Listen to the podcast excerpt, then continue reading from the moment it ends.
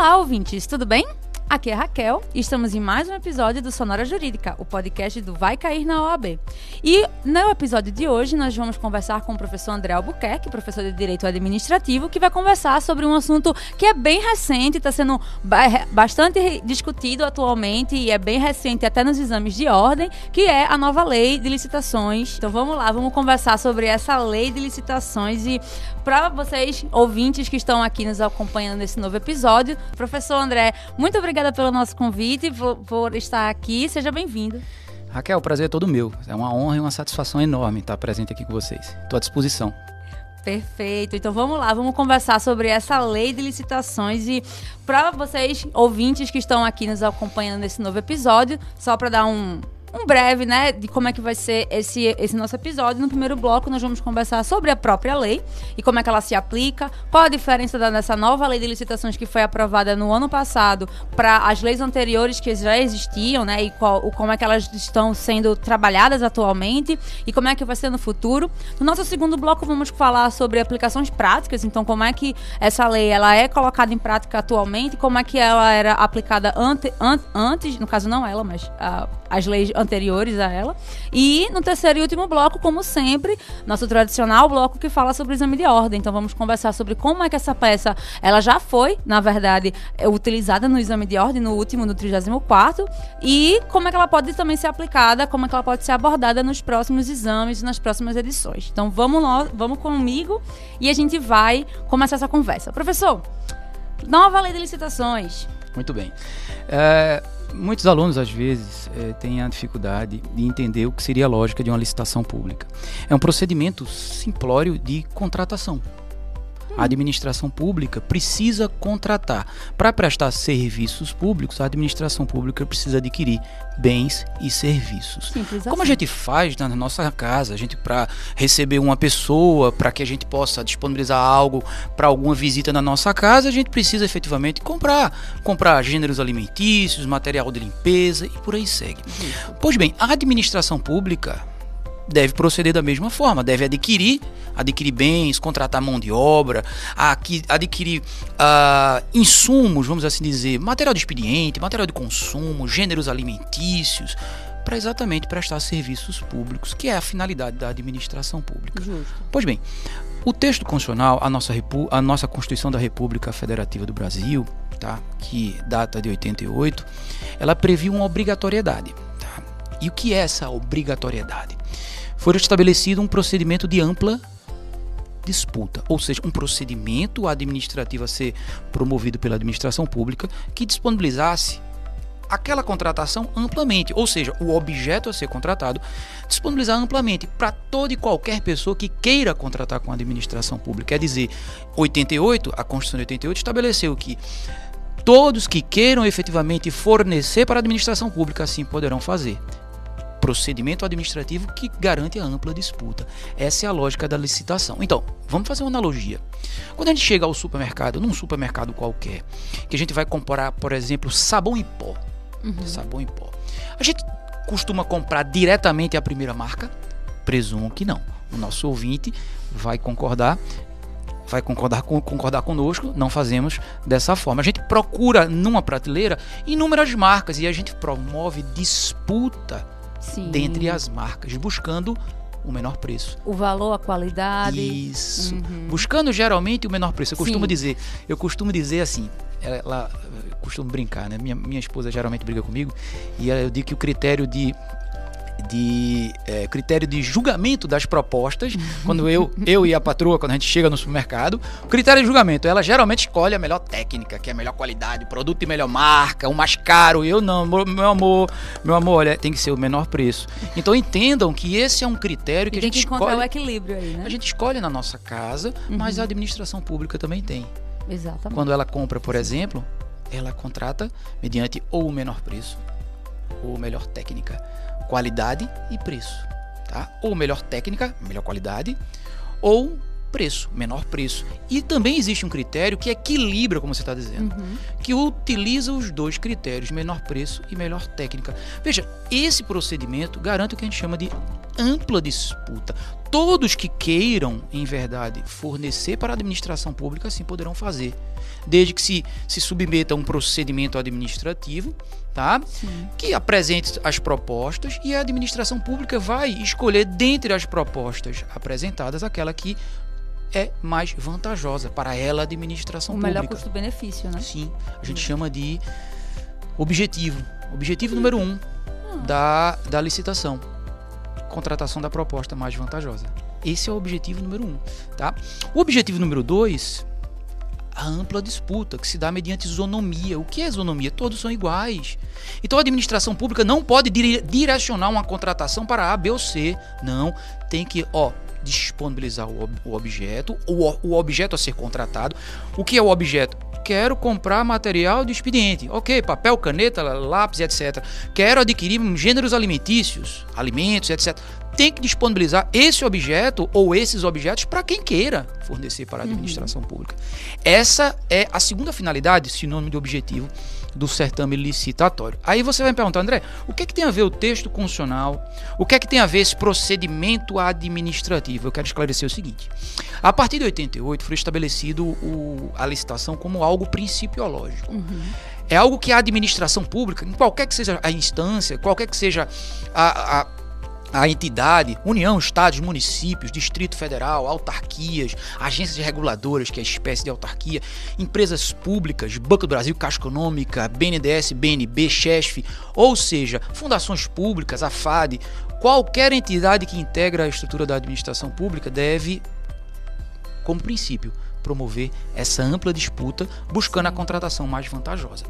Isso é um princípio. Agora perceba. Esse uh, essa obrigatoriedade, lá em 88, ela era carente de um procedimento formal. O que é um procedimento formal? É um procedimento escrito, Sim. é um procedimento com entraves. Entenda, burocracia. Não entenda burocracia é, como algo ruim. Burocracia é algo que deixa rastro. Hum entendam que lá em 88 foi estabelecida essa ampla disputa, essa obrigatoriedade de promover essa disputa. Só que não havia um procedimento regulamentado. Como é que a disputa será feita? Não se sabia. Como é que era feita a, a, a, o aceite de um e não do Isso. outro? Como é que nós vamos. Registrado, né? Isso, exatamente. Como Sim. é que nós vamos reunir todos os interessados? Como é que a gente vai deixar isso devidamente escrito, formalizado. Quem são as autoridades que vão assinar o certame licitatório? Transparente. Perfeito, essa é a palavra de ordem. Até então, não havia Verdade. procedimento formalizado até 93. Ah. Porque em 93 surgiu a lei, a norma geral de licitação, a lei 8666/93. E o que foi a lei 8666/93? O que foi não, o que é ainda porque está vigente até abril de 2023 foi uma norma que regulamentou o procedimento a ser seguido pela administração pública de competência da União, porque a Constituição Federal diz que a União deve Sim. regular as, as, licitações, não é, não fica a cargo de estado, de município, não, não é portanto o município do Recife, nem o estado de Pernambuco, nem o da Paraíba, nem do Ceará, não, fica a cargo da União regulamentar o procedimento licitatório, é o que está na Constituição. Perfeito. Mas entenda que até 93 não havia essa norma regulamentadora, né? isso, uhum. não havia. E aí essa norma só fora criada em 93. Ela foi editada em 93 e ela veio quebrar um modelo de administração que existia até então, que era um modelo patrimonialista. O que é isso? O que é administração patrimonialista? Aquela administração pública é, que há, onde há propriamente uma confusão entre o público e o privado. O gestor público ele confundia o dinheiro público com o dinheiro dele. Ou seja, e não tinha como. Isso, estou falando, isso você já ouviu falar em algum canto, mas lá na Austrália, no Brasil não. Austrália não. não. Na Austrália nunca, não. Nunca, nunca. No, no Brasil, Brasil, não. Não, pode Brasil, ter sido lá na Austrália, aqui no Brasil não. na mas, Cochinchina, mas é, é, com todo respeito aos meus colegas e amigos da Austrália, porque na verdade é um, eu dou como referência, mas Nova Zelândia e Austrália eu pesquisei enquanto estudante de mestrado da época, são as administrações mais eficientes, mais transparentes, menos corruptas que Olha existem. Aí. Pois é. Quanto mais controle, menor o índice de corrupção. Então eles controlam bastante lá. É, e sabe quem é que mais controla os gastos públicos? O cidadão. O cidadão Não existe tá lá isso, não existe lá um quantitativo de servidor público Hum. que faça isso. Não, lá é o controle social, controle social cidadão. Na Austrália, na Nova Zelândia, no Japão, é o controle cidadão, é o controle exercido pelo cidadão que efetivamente gera a- a- o menor índice de corrupção. E quanto menos, mais. Ou seja, quanto menor o índice de corrupção, mais o índice, eu diria maior o índice de eficiência na, na, na gestão pública. Isso é comprovado. Estatisticamente, a gente tem aqui várias pesquisas científicas aqui da, da Universidade Federal do Estado de Pernambuco que comprovam essa, essa nossa lógica. Muito bem. Então eu dizia que em 93 fora criada exatamente a lei, a lei 866-93, para criar essas formalidades, para estabelecer essas formalidades que a gente até então chamava de burocracia e que a gente entendia que burocracia era algo ruim. Mas entenda que burocracia dá transparência, cria procedimentos formais, escritos e deixa rastro para fins do controle, para fins de fiscalização, Auditoria. auditorias, Justo. Tribunal de Contas, auditorias internas, controle cidadão, controle social. Sim. Porque como é que eu vou controlar se eu não conheço? As cobranças de impostos também. né? Perfeitamente. Como é que eu vou cobrar, exigir de um gestor público, de um agente público, se eu não sei o que ele está fazendo? Olha então, conhecendo, eu vou exigir, eu Uhum. vou cobrar. Né? Vou denunciar, vou promover uma ação específica, que é uma ação denominada ação popular, para evitar lesão ao patrimônio público. O próprio texto constitucional legitimou o cidadão a propor uma ação que tem por fim evitar a lesão ao patrimônio público, que é a ação popular, está no artigo 5º, inciso 73 da Constituição. Nossa. Então, percebam que existe o existia até então, com a Constituição de 88, vários mecanismos, mas não existia uma norma regulamentadora que estabelecesse o procedimento formal a ser seguido pelo agente público, pelo gestor público, pela administração. Essa foi a Lei 866-93. Eu costumo dizer que a lei, essa lei, a, norma, a primeira norma geral de licitação, foi um mal necessário. Um mal necessário. Por quê? Criou burocracia, fato. Uhum. Criou procedimentos formais, rigorosos, sim, Mas Mas- que era necessário, né? necessária para gerar o controle. Justo. O grande problema é. Raquel. O grande problema, Raquel, ah, foi o seguinte: a Lei 866 de 93 ela estabeleceu um foco no procedimento e esqueceu o resultado propriamente. Hum, Quando eu crio muitos procedimentos rigorosos, muita burocracia, eu termino não concluindo o procedimento. Porque eu estabeleço muitos, muitas exigências, muitos requisitos, ah, muitos critérios para fins de habilitação, eu estabeleço muitas formalidades. Eu foco no procedimento, estou focado aqui, a administração pública focando no procedimento, e esquece o resultado. Qual é o resultado do certame licitatório, de uma licitação, como a gente chama um certame licitatório? É a contratação. Então a gente, à época, a Lei 866 previu muitos procedimentos que tiveram como objetivo criar um rigor no tocante ao procedimento, uhum. que a gente chama de meio, mas esquecemos o fim. A lei, ela não focou no fim. E muitas vezes uma licitação começava e não terminava. E aí Eita. sabe o que acontecia? O serviço público ficava desabastecido. Aí faltava Justo. transporte, faltava alimentos, faltava medicamentos. Ah, não, mas isso aí não é em decorrência da corrupção? Não somente. Também. Mas porque o procedimento era burocrático, Sim. tá? E deixou aí, muito falho a, a princípio, porque as pessoas não sabiam como utilizar aquilo dali. exatamente, uma lei muito rigorosa, uma lei eh, com muitos critérios, que demandava uma expertise eh, muito grande, uma técnica muito grande, e aí Que gerava... Não existia na época, que não né? existia. E eu Justo. reconheço que até hoje não existe. Até hoje não existe. Não, a, a gente a cada dia evolui, a cada dia a gente estuda mais a lei de licitações, a nova lei, inclusive, Uhum. e a cada dia a gente descobre que pouco sabe.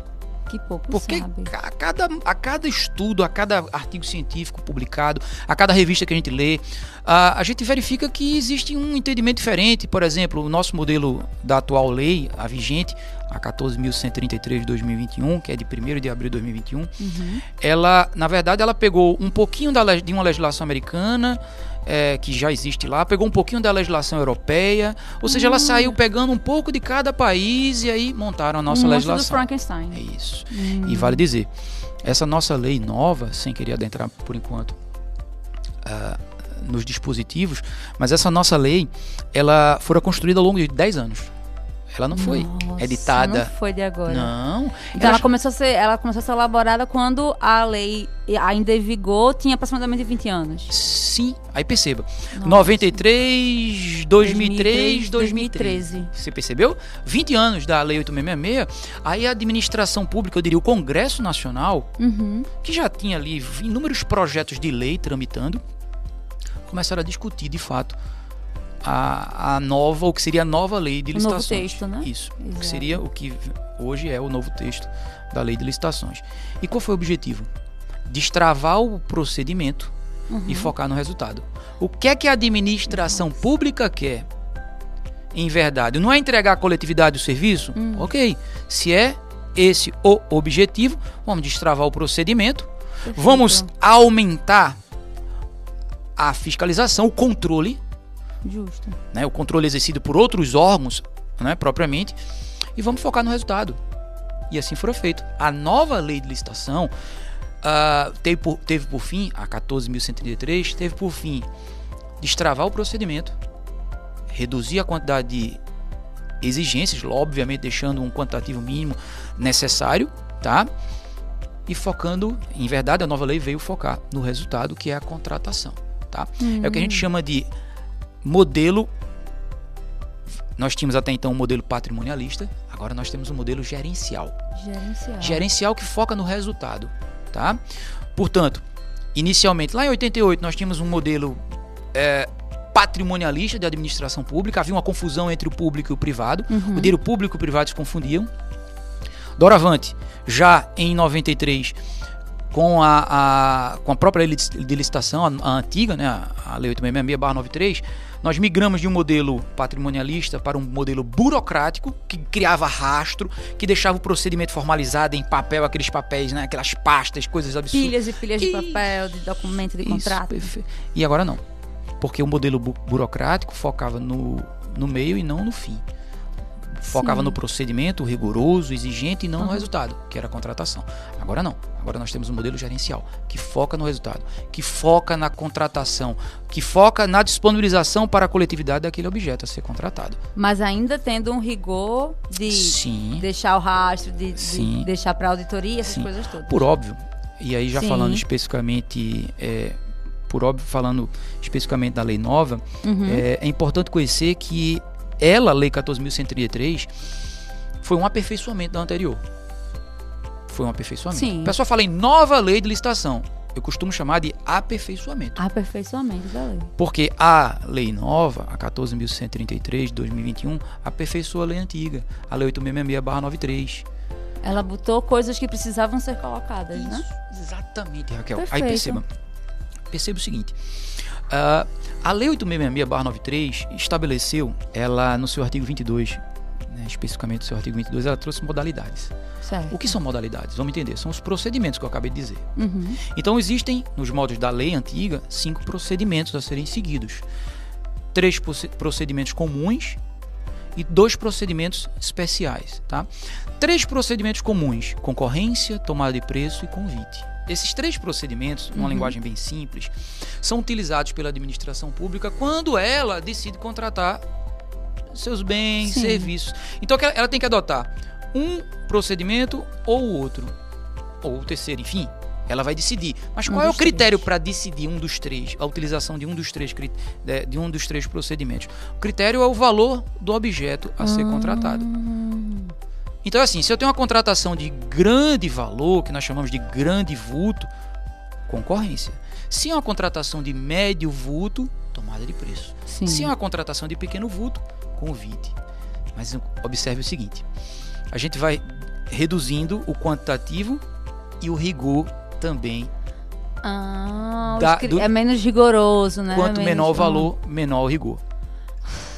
Aí imaginem muitas vezes um convite, um convite que é a, a modalidade utilizada para contratar bens e serviços de pequeno valor, Uhum. muitas vezes não eram publi- publicados em diário oficial, todo executado e só ao final, só ao final, a administração pública publicava uma notinha, o extrato do contrato no jornal Hum, e é. já era. E sabe como é que funcionava? Ah, o administrador público poderia chamar três pessoas dentre as pessoas que ele conhecesse ou não, administrador público, e dessas três pessoas, e, e dentre essas três pessoas era promovida a disputa. Isso estava certo? 90%, 90% das contratações em âmbito municipal era realizada pelo convite. Isso não deu certo. Aí a gente apontava já desde sempre lesão ao princípio da publicidade, Sim. transparência zero. Como é que vai fiscalizar? Exato. Sem saber o que está acontecendo. Favorecia o conluio. Uhum. A frustração do caráter competitivo da licitação. Também. Porque é uma competição. E aí, muitas vezes, tudo isso, todo essa, esse ajuste ilegal era feito em, era é realizado em detrimento da coletividade. Quem se prejudicava? A sociedade. Sim. E aí esse era exemplo que você deu o município, né? O município, os munícipes, é, os munícipes a sociedade Exato. local. Muito bem. E daí o seguinte, pensando nessa, nesses, uh, nessas brechas, nessas pontas soltas, nesses gargalos que, existia, que existiam e ainda existem na lei, porque ela ainda está vigente, tá? o legislador começou a pensar: olha, a gente precisa. Isso eu estou falando de 93 até 2001. Por que 2001? Segundo o marco histórico, 93 até 2001. Uhum. Porque em 2001 foi editada uma nova lei estabelecendo um novo procedimento. Um procedimento que seria adotado, como de fato é adotado até hoje, independentemente de valor. E que, é, e que é um procedimento mais rápido, célere, procedimento inclusive mais transparente, porque em 2001 nós já tínhamos o advento da internet Sim. e ele, esse procedimento que eu vou destacar, foi promovido pela via eletrônica, pela internet, que foi um avanço para a administração pública. Trata-se do pregão. O pregão. Pregão eletrônico. O famoso. o famoso pregão eletrônico. Ele foi criado, editado através da Lei 10.520 de 2001. 2001. Veja que de 93 para 2001 já tem um lapso de tempo aí interessante. Uns oito anos. Né? Isso, mas aí entenda. Em 2001 veio o pregão eletrônico como faculdade. A Lei 10.520 de 2001 dizia assim: pode, olha o vocábulo, pode, pode o agente público promover o pregão em substituição à concorrência, à tomada de preço e ao convite. Só que esse pode aí deixou uma lacuna gigantesca, porque os agentes públicos não promoviam a modalidade mais célere, mais eficiente e, portanto, mais transparente, e preferiam, não sei porquê, promover as modalidades anteriores, mais burocráticas. Porque pode, não quer dizer que é obrigatório, né? Faz se você quiser. E eles queriam fazer o que eles já sabiam fazer, né? É, por aí. Por aí, né? Por aí, exatamente. E daí o seguinte. Veja que a 10, 15 20, o pregão eletrônico, já trouxe é, o pregão eletrônico já trouxe uma mudança de paradigma que foi substancial. Uhum. Nós tínhamos um modelo extremamente burocrático, extremamente uh, dificultoso, caro para a administração pública e nós temos um modelo novo. Modelo novo. Tá? Esse modelo novo ele recebeu uma certa resistência para ser adotado pela administração pública. Resistência que per persiste até os dias atuais. Eu posso dizer que ainda, eu não tenho esse, esse percentual uh, é, comprovado, eu não tenho essa estatística, mas uma boa parte da administração pública municipal, municípios, boa parte dos municípios adotam ainda as modalidades concorrência, tomada de preço e convite. Nossa. E não adotam pregão. Isso já faz mais de 20 anos, na verdade, né? Sim. Olha só pra isso. Eu tenho ministrado algumas palestras e para gestores públicos, agentes públicos, e eu tenho dito, pessoal, vocês precisam ter cuidado porque a partir de abril de 2023 não há de se falar mais em, utilizar, em utilização de concorrência, tomada de preço ou convite. Não. Porque, no caso, a, a lei atual, ela já tirou isso. Muito bem, é exatamente não. isso. A lei, a lei de 2021 estabeleceu um período de utilização concomitante das duas leis. Esse período vai acabar, sabe quando? Em abril de 2023. Daqui a 11 meses. Sim, e sabe, a, a, que sabe que os agentes públicos não estão preocupados com isso? Continuam promovendo concorrência, continuam pro, promovendo tomada de preço, convite. Nossa. Não estão preocupados em capacitar o servidor público para que ele aprenda efetivamente a lei nova, para que ele conheça a lei nova, que inovou muito. Inovou muito. E aí o que acontece? Chega lá em abril de 2023, Vai... não existirão servidores competentes, capacitados, Sim. não é nem competência porque aí é outra coisa, mas capacitados para habilitados para colocar É de capacidade mesmo, de capacitação de, de, do ponto de vista do, do técnico, da, né? expertise, exatamente, sim, sim, da técnica, técnico. da qualificação. Exato, exato, é Não vai ter, porque é uma lei com mais de 200 artigos, mais de 200 artigos, Tá? Que a gente, a gente que estuda direito administrativo, nós que estamos no dia a dia na academia, a gente muitas vezes a gente para, poxa vida, o que é uma matriz de risco? Poxa vida, uh, o que é uma, uma inexigibilidade? O que é uma dispensa? Quais são as, uh, enfim, quais são os critérios? A gente às vezes a gente para e se pergunta, meu Deus do céu, vamos analisar, vamos para a doutrina e a gente vai mergulhar na doutrina, a gente vai buscar em doutrina, doutrinadores internacionais para poder conseguir alcançar o um mínimo de resposta aceitável para as nossas dificuldades. Imagina um agente público de um município de, sei lá, 15 mil habitantes no interior do estado de Pernambuco, que você entende como vai ser difícil e sabe qual vai ser a consequência da, da inobservância da lei nova? Rejeição das contas daqueles agentes públicos. Então vamos vai imaginar. Vai dar muito problema. Pois é, Raquel. Vamos imaginar um prefeito de um município de 20 mil habitantes, interior do estado de Pernambuco. Imaginemos. Não vou nem mencionar, enfim, são a, a grande um maioria. município fictício. É. A grande maioria dos municípios né, tem essa realidade que eu vou dizer agora. Entre, vamos imaginar de 20 a 100 mil habitantes. Uhum. Interior do estado de Pernambuco, um município lá e tal. Servidor público. Primeiro, primeiro ponto. E aí já falando sobre a lei nova, lei 14.133. Só quem pode integrar a equipe de contratação são servidores que ocupem cargo de provimento efetivo. Sabe o que significa dizer? Que os comissionados não poderão mais promover contratações, porque hoje é a regra. Os comissionados integram as comissões de licitações. A lei e nova. é temporário. E é... Pois é. Eles entram e saem da administração pública ao critério de quem nomeia. Sim. Qual é a responsabilidade que aquele cara vai ter com a gestão pública, com a administração pública? E a partir de agora, a lei nova diz que tem que ser servidor de provimento efetivo, ou seja, servidor é estável, que tenha submetido a concurso público e aprovado. Entendeu? Aprovado, que tome, tome posse direitinho, ou seja, ele tem vínculo estável com a administração pública. Que ele não vai ter aquele perigo também de ser colocado para fora qualquer vírgula e ele vai ter que responder, né? Eventualmente, caso aconteça alguma irregularidade. Sem dúvida. É, esse foi o pensamento do legislador à, à época. Então, assim, a Lei 14.133, ela trouxe como obrigação, como obrigação a realização do pregão eletrônico. A partir de abril de 2023, o artigo 28 da Lei 14.133, repito, artigo 28 da Lei 14.133 de 2021, uhum. estabeleceu como modalidade única, olha, olha, olha o termo, única. Única. O pregão eletrônico. Apenas. Só. Nada mais além disso. Aí se for adquirir bens ou serviços comuns, pregão eletrônico e ponto final. Se for uma contratação de engenharia, concorrência. De engenharia, contratações de Sim. grande valor, grande valor, aí promove a concorrência. Porque a concorrência é uma modalidade muito, mas muito rigorosa. Veja que o legislador ele pensou no resultado, uhum. colocou o pregão eletrônico como um, um, uma modalidade mais célere, mais transparente, mais eficaz tá? Mas entende, entendeu o legislador também, o, o, o congressista, os parlamentares, Câmara e Senado, entenderam também que deveria sim constar na lei nova uma modalidade extremamente rigorosa para aquelas, aquisi para aquelas aquisições de grande valor, que é obras públicas, Sim. serviços de engenharia, viaduto, vias públicas e etc. Ou seja, ele pensou na celeridade, focou no resultado, mas não esqueceu do viés é, controle, notadamente para aquelas despesas Maiores, de grande vulto, né? exatamente de grande, de grande valor. Então veja que houve um aperfeiçoamento. A Lei 14.133 trouxe um aperfeiçoamento de um modelo que já existia para um modelo que é um modelo exigido pela, pela administração pública. Exigido no sentido de, de, de necessidade mesmo.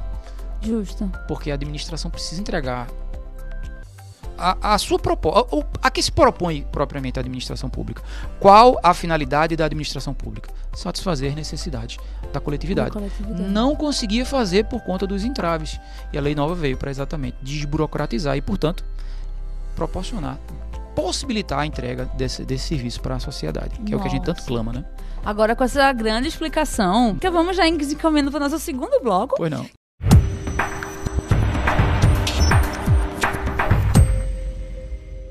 Quais são outros tipos de, de, uh, de casos que a gente já pode ver dentro da administração pública que já deve, já está sendo aplicada a lei e que, uhum. enfim, como é que vai ser, né, a partir de então, até, uhum. do, até abril do ano que vem? Muito bem. Uh, eu posso destacar é, a título de exemplo, o governo federal. Certo. O governo atual, o governo federal, não a partir deste governo, mas já desde os governos anteriores, já adotavam esses governos, acho que o último governo e o atual, já adotam pregão eletrônico obrigatoriamente. Obrigatoriamente. É. Então, no governo federal, nos ministérios, tá? Salvo engano, isso foi a partir de 2019. Salvo engano. Tem um decreto federal Certo. 2019. Mas enfim. é, Já, já é o atual. Já é né? atual, é atual É, já, né? Já era no atual. Perfeito, então. Então foi a partir do último governo, 2019. É, então já há uma obrigatoriedade no governo federal, mesmo antes da lei nova, de realizar licitações mediante o pregão eletrônico. Então já estava seguindo aquela regra de 2001 Sim, e do pregão. a lei Certo. 10.520 é Sim. muito, muito, essa colocação é perfeita. Por quê?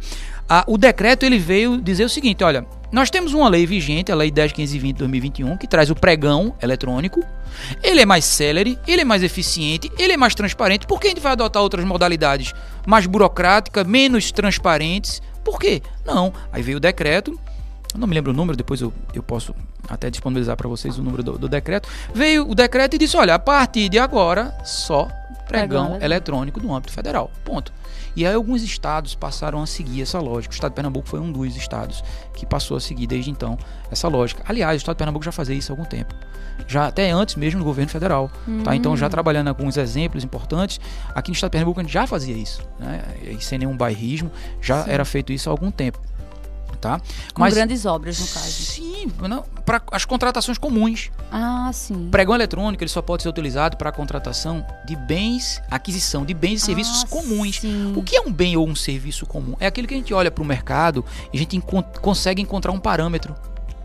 Eu consigo, por exemplo, sabão em pó, eu tenho parâmetro. Eu tenho sabão em pó, caneta, parâmetro de mercado. Eu acho várias marcas, né, Aham. por fornecedores diferentes, né, ah, carteiras escolares, veículos. Eu encontro várias marcas com, né, padrão, com, com o produto e isso, o produto padronizado. Exato. Tá? Então, o pregão eletrônico ele só serve para fins de contratação de bens Ah, ou serviços comuns. Se não for comum, a lei nova fala em concorrência, porque é a modalidade mais rigorosa, é o procedimento mais rigoroso, tá?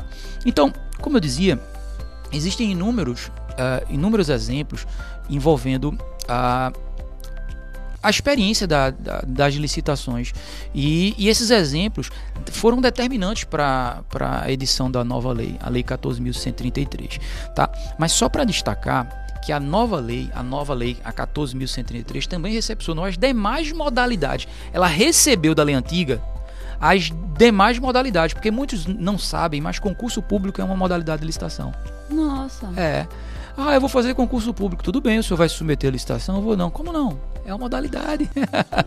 Você vai submeter um concurso público, é uma modalidade de contratação de mão de obra técnica, artística, científica. Já ouviu falar em concurso público de monografia? Já ouviu falar em concurso público de, de música, de shows? É Vai um concurso tudo. Uhum. público, é uma licitação. Já tem, aliás, a lei nova recepcionou o concurso público da lei antiga, não mudou nada. Nossa. A lei 866/93 previa como uma das modalidades o concurso público e, esse- e essa modalidade foi recepcionada, fora recepcionada pela lei nova. Então permaneceu inalterada a obrigatoriedade de promover concurso público para contratar mão de obra técnica, servidor público, eh, empregados públicos, ou seja, aqueles que de alguma forma terão estabilidade para desempenhar a função pública. Então, ótimo, professor. Já, já agora conseguimos entender um pouco na prática como é que vai funcionar essa lei. Vamos esperar para que, a partir de abril, né? Então, magicamente, todos os servidores públicos entendam como é que Magicamente. funciona. Magicamente, assim, do dia para noite, todos eles vão entender e vamos todos colocar em prática. E agora, já indo para o nosso terceiro e último bloco.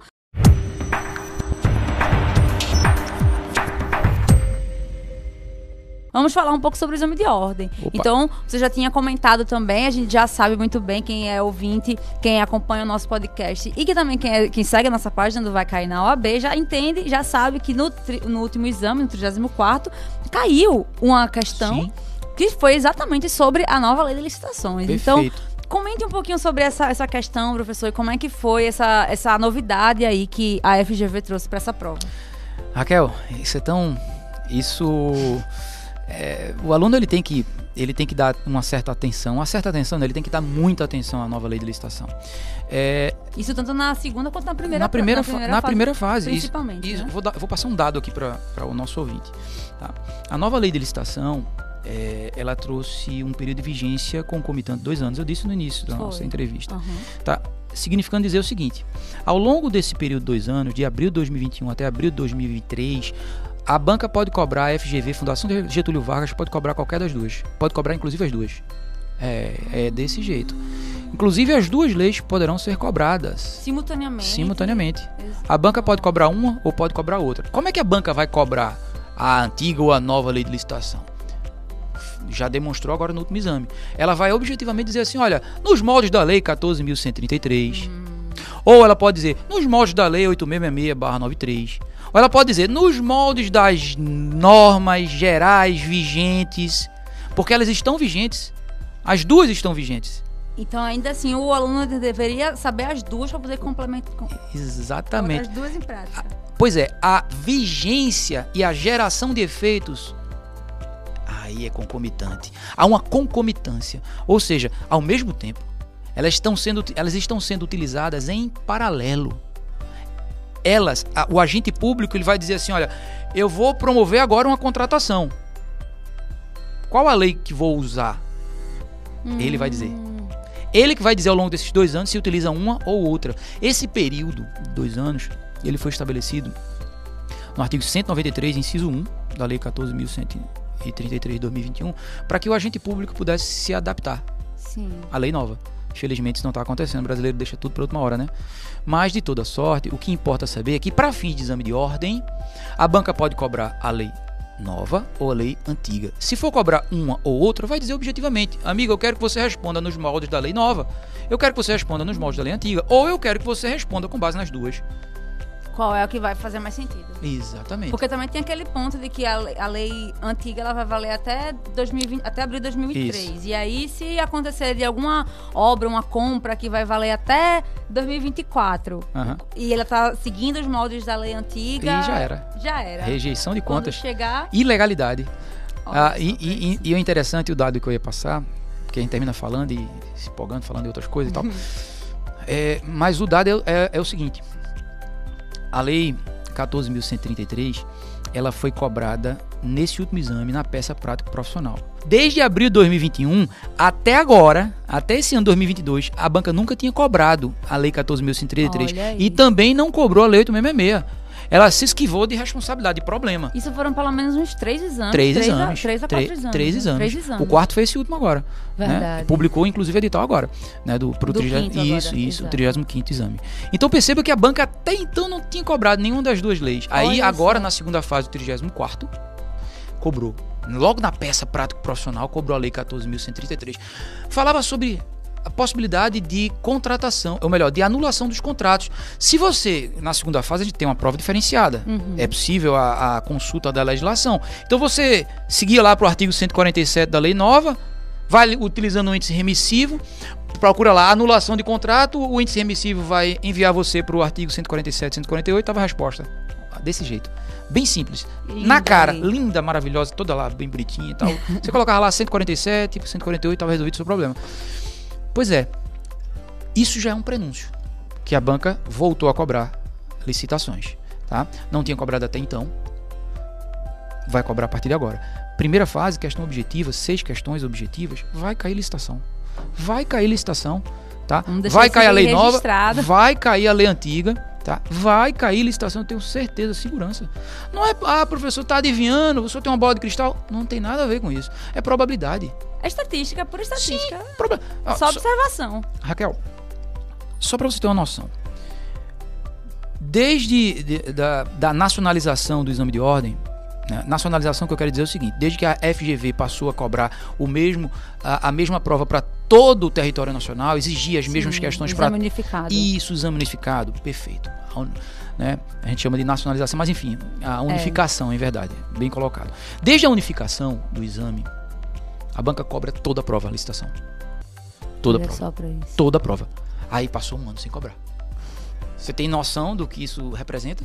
Licitação em cada uma das provas subsequentes. Sempre. Ah, André, mas é muito difícil. Não é, jovens. Para quem vai fazer o exame do AB, precisa ter em mente alguns artigos específicos.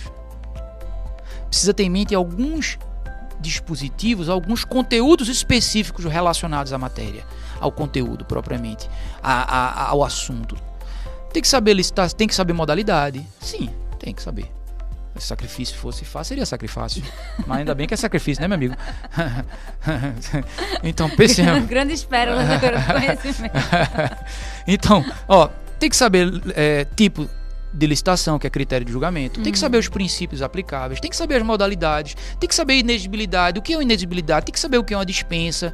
Ah, isso é difícil. Não é. É o básico. É o básico. E no dia a dia a gente consegue visualizar isso. Justo. No dia a dia a gente consegue visualizar isso. Mas falando sobre o exame do OAB, uhum. são seis questões objetivas. Né? Uma questão, pelo menos uma, pode aí anotar e divulgar, e uma questão sobre licitação pelo menos nos próximos exames, questões objetivas, uma questãozinha sobre licitação. Seja da Lei 866-93, a banca gosta às vezes nas questões objetivas de impor ao examinando pegadinhas. Tá? Lei 866-93. de banana, né? Isso. Uhum. A lei do pregão, que ainda está vigente, ao menos até abril de 2023 tá? Faz 93, Isso. a do também. Vai também ser revogada em abril de 2023. A de 10, a 10 a, essa de agora já tem os dois juntos, né? Perfeito. Já tem o pregão ali. Então, Perfeito. Justo. A partir de abril de 2023, tudo vai mudar. Só a lei nova. Só a lei nova. As leis antigas já era. Nossa. Já era, já esquecimento. Vai virar história. Vai virar história. E daí, uh, o gestor público, e não, não necessariamente o, aqui, quando a gente está falando desse terceiro bloco sobre o examinando, o examinando tem que estar tá ligado nesse, nessa casca de banana. Justo. Pode ser que a banca cobre a lei 66, pode ser que a lei cobre. A banca cobre a, a 10, 15 20, pode ser que cobre a nova lei, ele tem que estar tá ligado. Mas, André, eu não tenho como decorar 200 artigos. Não precisa decorar. Não precisa, só precisa entender a lógica do procedimento e saber alguns pontos do todo. A banca não vai cobrar tudo.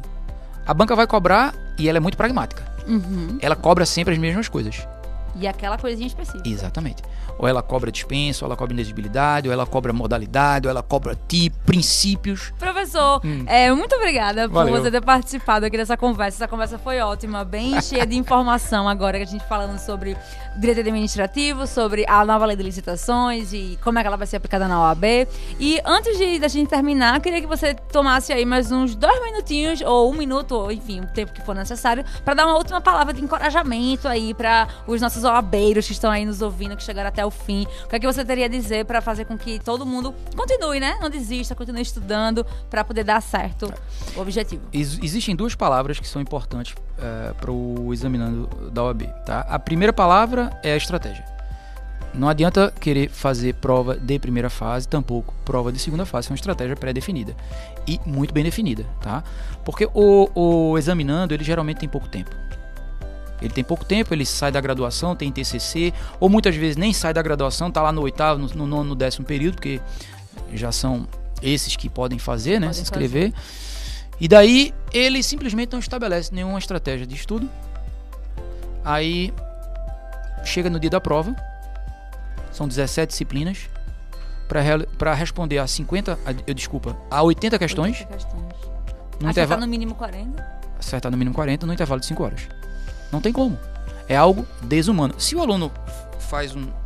Se ele olha para trás, se ele olha para a graduação, do primeiro até o quinto ano, aliás, do primeiro período até o décimo período, ele nunca submeteu uma prova com esse nível de dificuldade. Nunca. Aí ele, não existe na graduação. Na graduação, 17 disciplinas sendo cobradas em, uma em 5 horas, é. em uma única prova, em 80 questões, nunca. Não, Posso não assegurar. Porque não tem nenhuma eu, faculdade que faça isso. Nenhuma faculdade. Nenhuma faculdade faz isso. Porque as disciplinas elas são individualizadas, uhum. né? são autônomas. Aí o aluno acha que com conhecimento pretérito, adquirido ao longo de cinco anos, ele vai chegar no dia da prova de primeira fase, ah, papai do céu vai iluminar e ele vai acertar as 40 questões. Não vai. Não vai, tá? Não vai. Não se enganem.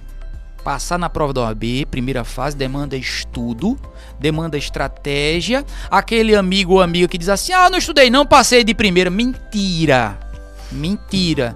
Tem que estudar. Tem que ter estratégia de estudo e tem que executar a estratégia tá? E aí você consegue passar na prova de primeira fase. Se não conseguir passar na prova de primeira fase, perseverança. Você tem que entender que é um degrau após o outro. Levou pau na primeira prova, na primeira, foi reprovado na primeira prova, vai para a segunda. Na segunda você passa. Ah, mas reprovei na segunda, vai para a terceira. Vai passar porque você vai acumulando conhecimento. Agora garanto, se- isso eu garanto. Se o aluno montar uma estratégia bem montada, se ele tiver pelo menos uns quatro meses antes da prova, quatro a cinco meses antes da prova, Se preparando ali. estudando, separando duas horas por dia, não Uhum. adianta, sacrifício. Sacrifício, gera o resultado, tá? Duas horas por dia de estudo. Deixa ali o dia de domingo para descansar com a família, para dar uma volta com a namorada, com o namorado, tá? Com os filhos. Domingo, mas sábado tem que estudar. Segunda a sexta tem que estudar. São cinco meses, amigo. Vai gerar depois a aprovação. E aí você vai curtir sua vida. Aliás, depois de passar na segunda fase. né? Porque passou na primeira fase, você Bem tem uma lembrado. outra prova É um mês e meio, dois meses de diferença. em média, É. de, de 30 a 45 dias. É uma prova totalmente diferente. Totalmente diferente, tá? Porque é uma prova prática, Específica. isso. É uma prova que vai demandar redação de peças, vai, vai demandar redação de uma peça, prático profissional, e a resolução de quatro questões discursivas. Conteúdo material, mas acima de tudo, Processual. Também, né? redação de peças. Redação de Processual, peças. perfeito, É, você tá fe- não é? perfeita. E um detalhe, para que você consiga a aprovação na segunda fase, você tem que alcançar seis pontos no mínimo. Cinco pontos para peça. Então, se você erra a peça, já era. Então ainda tem esse ponto. Mas em qualquer segunda fase, tá? Uhum.